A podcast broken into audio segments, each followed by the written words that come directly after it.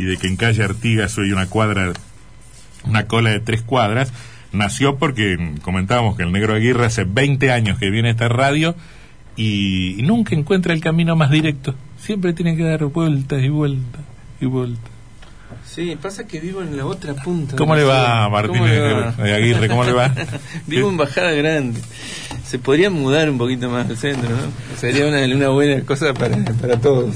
Para todos. Es un tipo tranquilo, te pone loco el tránsito. Sí, entrar a la ciudad para mí es una locura. Y, yo, y generalmente yo, si no fuera este horario, tomaría por la directamente por la costanera, que me vendría mucho más rapidito. Y sí, y sí. Pero este, eh, la gente se vuelca a la costanera en este horario y más cuando es un día así de sol y todo eso, así que está difícil. Eh, usted es Sebastián Narváez, ¿no? Sí, ¿qué ¿Cómo, tal? ¿Cómo le va? ¿Cómo muy le va? bien, muy bien. Eh, eh, estábamos hablando de, de la presentación de mañana. Carlos Aguirre Quinteto, que está conformado por Mauro Leyes, Luis Medina, Mauricio La Ferrara, Carlos Negro Aguirre y Sebastián Narváez. Este, nosotros somos un programa humilde y de segunda, viene solo Narváez y Aguirre. Yo vi que ayer fueron a Barrilete y estaban todos, llevaron el contrabajo, el piano, el órgano, los violines, todo, Todo, la todo. guitarra. Sí, sí, Y el acá- catering. yo- Y, acá, y acá traen un pendrive para poner dos temas. ¿Qué somos nosotros? ¿Eh? Negra, bueno, contámelo de mañana. Bueno, mañana presentamos un nuevo disco de... El primer disco de este proyecto que es un quinteto de guitarras, todo material nuevo, todo composiciones que fueron hechas durante la pandemia. Quintetos para- de guitarras, solo guitarras. El- la génesis de este, de este proyecto fue esa, en el transcurso del- de los años de, de- de- de gestación de estas, de estas músicas surgieron algunas necesidades expresivas que abrieron un poco la frontera de, de los instrumentos y incorporamos acordeón en un momento eh, para poder hacer algunos ritmos del litoral. Pero siempre siguió firmemente la idea del quinteto de cuerdas pulsadas, digamos, en el sentido de que son ¿Qué quiere decir eso? cuerdas que, que tocadas con los dedos y no, no con un arco como sería cuerda frotada que sería la del Ujú. violín o una Cuerda un- martillada. como la del piano, Piano. claro Claro. esta es cuerda frotada eh, perdón cuerda pulsada este dentro de la familia de las cuerdas este, pulsadas estaría la guitarra sería como la presencia hegemónica pero a, a- a partir de ahí el guitarrón que es una guitarra simplemente armada con unas cuerdas más graves la guitarra piccolo que apareció después también en nuestro ensamble, que es una guitarrita muy pequeña y que tiene obviamente un sonido más agudo.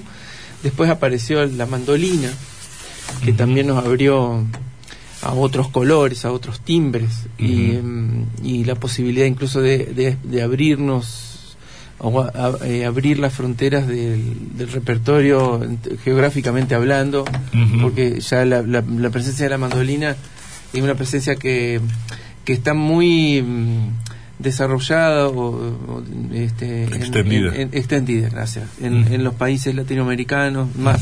¿En dónde, por ejemplo? Y por ejemplo en Venezuela es una práctica así muy muy frecuente la de tocar mandolina y en Brasil también.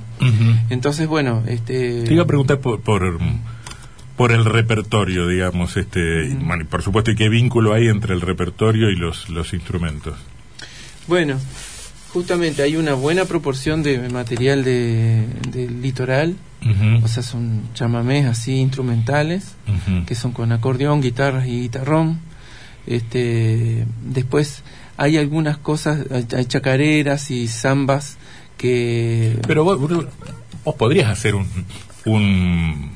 Vos podés tocar un chamamé sin el acordeón. Ah, no, claro. Lo que Ujú. pasa que también nos, gust- nos gustaba como remitirnos a esas sonoridades que, que nos encantan. Y bueno, yo toco también el acordeón, entonces como que es una, una oportunidad también de, de, desempolvar ese instrumento, que no es que lo tenga guardado, pero digo, meterlo en algún repertorio de las cosas que yo toco y lo disfruto muchísimo.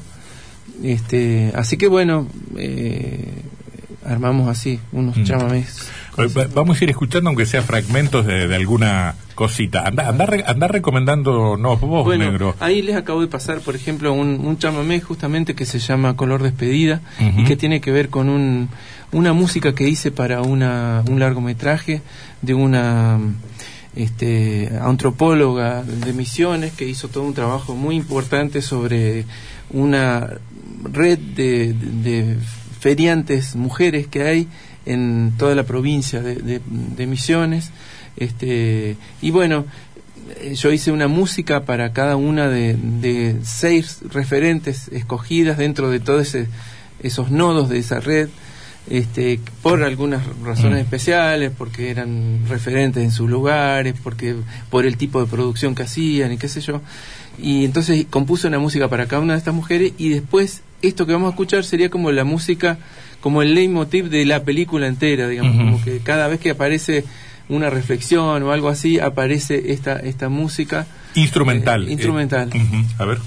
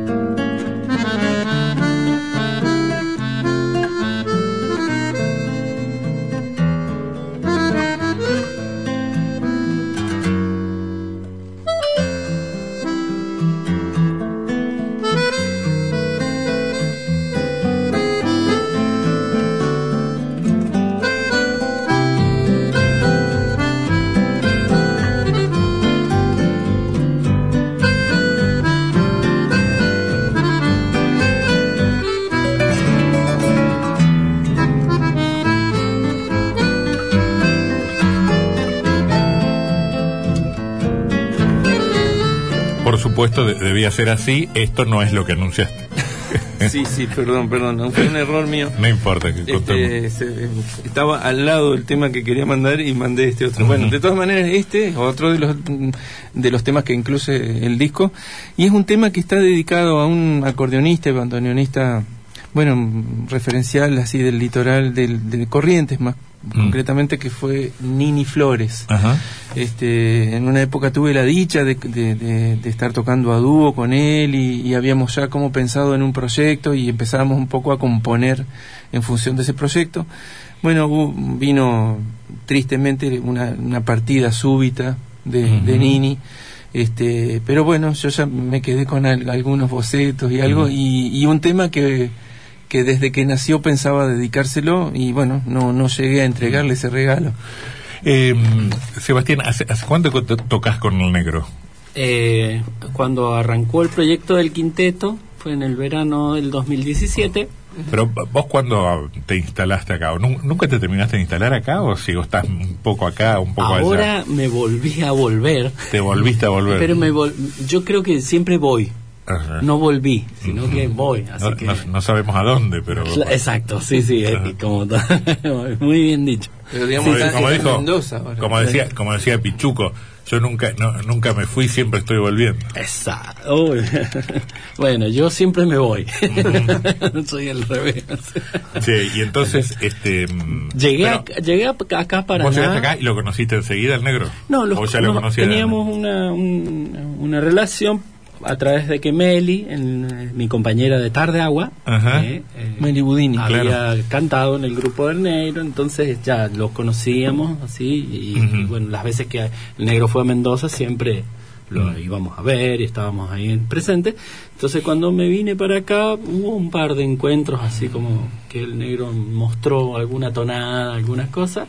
Y después de eso él me dijo, che, yo tengo ganas de armar un grupo de guitarras y bueno, y estaría bueno que, que esté el color de la guitarra mía. Entonces fue como una, una convocatoria mm. que se abrió ahí para un una especie de laboratorio, de cocina, de creación sin tiempo, no es que che, te convoco ahora y en dos Para noviembre tenemos que ser. No, no, es un momento así de, de, búsqueda, de investigación, que me mm. pareció súper nutritivo. Y bueno, los compañeros que, que, tenemos en este momento también, Luis Medina, Mauricio Ferrara y Mauro Leyes, mm. que tienen todo su bagaje y toda su, su, trayectoria con el instrumento. Entonces es un lugar para mí de mucho, mucho aprendizaje. Mm. Eh, está claro que el, que, el, que el negro es un grosso, es un tipo de, una enorme jerarquía. ¿Qué te, qué, te, ¿Qué te sorprendió de él? ¿Eso? ¿Su modo de trabajar? ¿Qué cosa? Me, me gustaría saber cómo funciona ese laboratorio. Sí. Ah, bueno. Y, y o sea, primero yo eh, personalmente sentía mucha resonancia en la forma así de, de la música del negro, porque yo siento que la música del negro despierta lugares de resonancias para mí que tienen que ver con lo, lo, íntimo, lo interno, que es ir a, esos lugares de donde donde la música llega profundamente, ¿no? Mm. entonces, bueno, estar presenciando algo que, que yo siento que veníamos, que venía haciendo de alguna forma, siempre que quería hacer algo mío, era detenerme, o sea, pasar eh, sin tiempo algo y hasta que no sentir que estuviera. Bueno, acá era una forma permanente, o sea, de trabajar minuciosamente sin apurar el proceso eh, para que el hecho artístico se consume en su máxima mm. posibilidad en eso. Entonces, eh, ni hablar de un montón de otras cosas, pero ese, ese, ese tiempo dedicado a un ensayo en el cual estábamos toda una mañana capaz viendo una introducción simplemente. Me parecía un espacio maravilloso y que no, no en muchos lugares lo, lo, encontré. Claro. Entonces, ese espacio, esa oportunidad eh, me pareció increíble. suena maravilloso para la, para la profesionalidad, este un desastre para la producción industrial. Ah, no, vale. De ¿Eh? hecho, estamos, ya, ya hemos soltado eso, digamos. Decididamente. Sí, sí, sí. Mm. Lo que pasa es que para mí el tiempo artístico nunca fue el tiempo, digamos, de la de la industria discográfica. Mm, no, sí, claro. Entonces como que o hacemos eso que tal vez nos, nos traería, no sé, mayor consenso o lo que fuera, o hacemos música. Pero eh, aún entendiendo, entendiendo claramente eso, te, pregunto, ¿no, ¿no conspira contra una, una, una faceta laboral directamente hablando?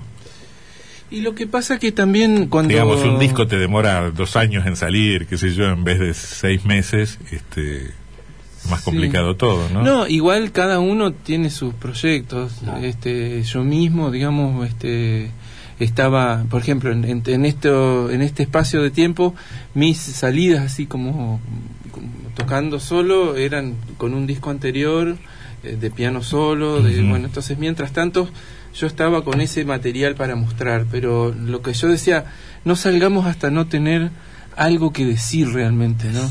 Porque si no es como que, bueno, salís con una cosa así en, medio camino. Cuando, cuando decís algo que decir, ¿te referís a qué? ¿A, un conjunto de canciones, a una canción, a, una, a un concepto? ¿A, qué? a un corpus de un repertorio, digamos, que haya pasado, por, sobre todo por, por etapas de indagación y de, de mucha que nos haya atravesado, que nos haya despertado crisis, digamos, como el hecho de, para, yo pienso mucho en el hecho de no salir ilesos en los procesos, digamos, ¿no? No salir ilesos. Claro. Es decir, que te pegue, que te pegue cómo.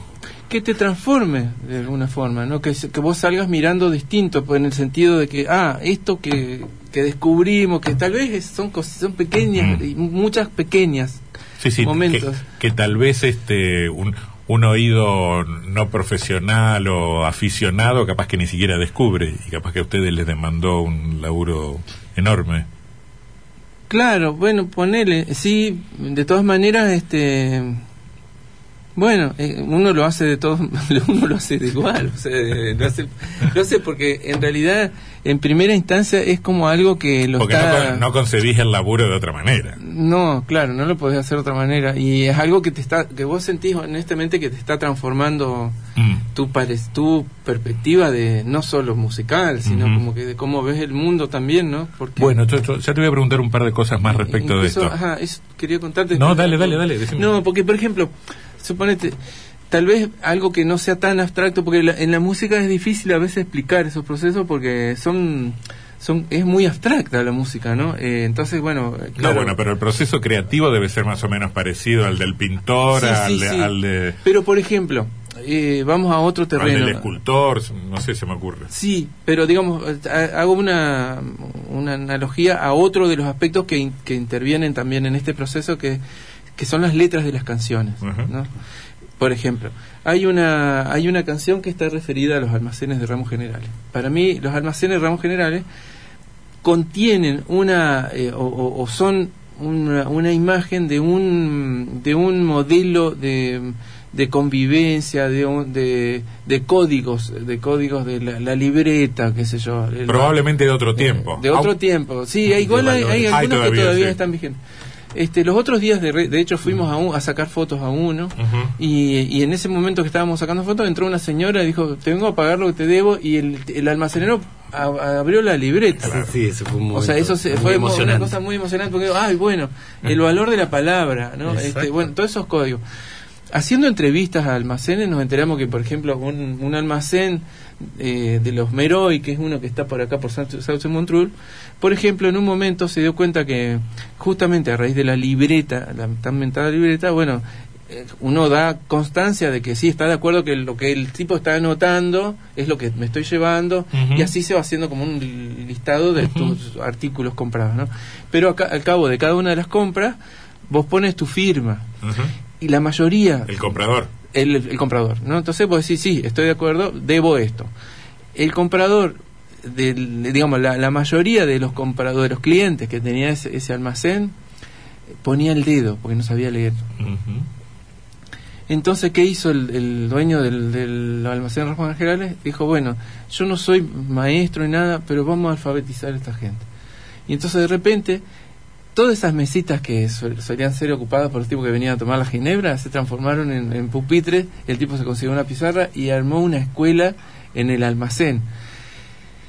Eso es Una muy, es- increíble. muy hermoso, muy hermoso y solamente pasa en un momento, en un lugar donde está, eh, digamos, hay otro, otra evaluación del tiempo también, como a, a diferencia que hoy, hoy por hoy, digamos, el equivalente sería un supermercado donde vas y conseguís todo, no como el almacén de ramos generales de hoy, Mm. que cuyas músicas incluso están pensadas para que vos compres rápido y, te, y te- sea como un lugar Sí, exclusivo. En el almacén nadie tiene apuro, están ahí todos Todo. tranquilos. Sí, hay otro larga- ritmo. Si uno sí. va con el ritmo de, ciudad, dice, ¿por qué atienden tan lento? Le da esa sensación de que... porque con todos tienen algo pa- para hablar, si, si se larga a llover el tipo te dice, le, le invita una copita, se queda acá, o- bueno, todo eso, Mm. Eh, presentame, presentame algo más de lo que le mandaste a, a- a Fabián Negro. Cuando hablaba de la mandolina hoy, decía que, bueno, se expandían un poco las fronteras de, de lo- de- de la música que hacíamos, decidimos dentro del disco versionar una cosa que sí no es nuestra, de nuestra composición, que se llama Los Amores de Cabré, que es una composición de un venezolano que escuchamos en un disco viejo de Cecilia Todd. Este, este compositor se llamaba Enrique Hidalgo.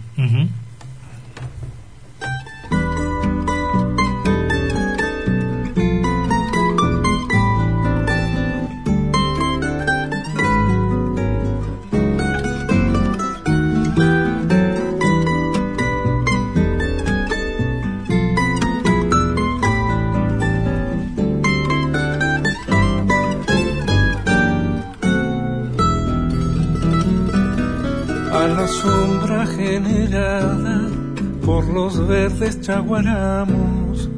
Lo vimos cuando pasamos pintando a su hermosa amada, la fiebre policromada de la tarde caraqueña. Me dijo en forma risueña lo que siempre sospeché los amores de Cabré con la montaña avileña, los amores de Cabré con la montaña avileña.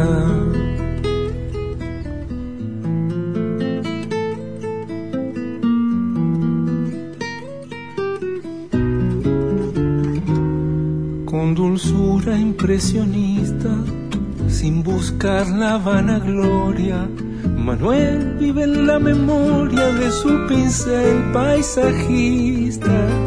El Ávila lo conquista pretendiendo ser su dueña y el pintor mismo se empeña en divulgar lo que sé los amores de Cabré con la montaña vileña, los amores de Cabré con la montaña vileña.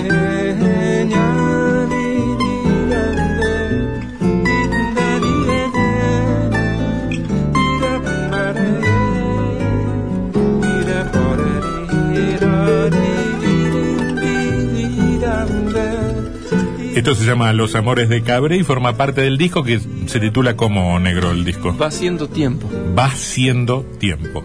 Va siendo tiempo que se presenta mañana a ocho y media de la noche en el Teatro 3 de Febrero. El corte de la radio y seguimos con, con el negro Aguirre y Sebastián Narváez.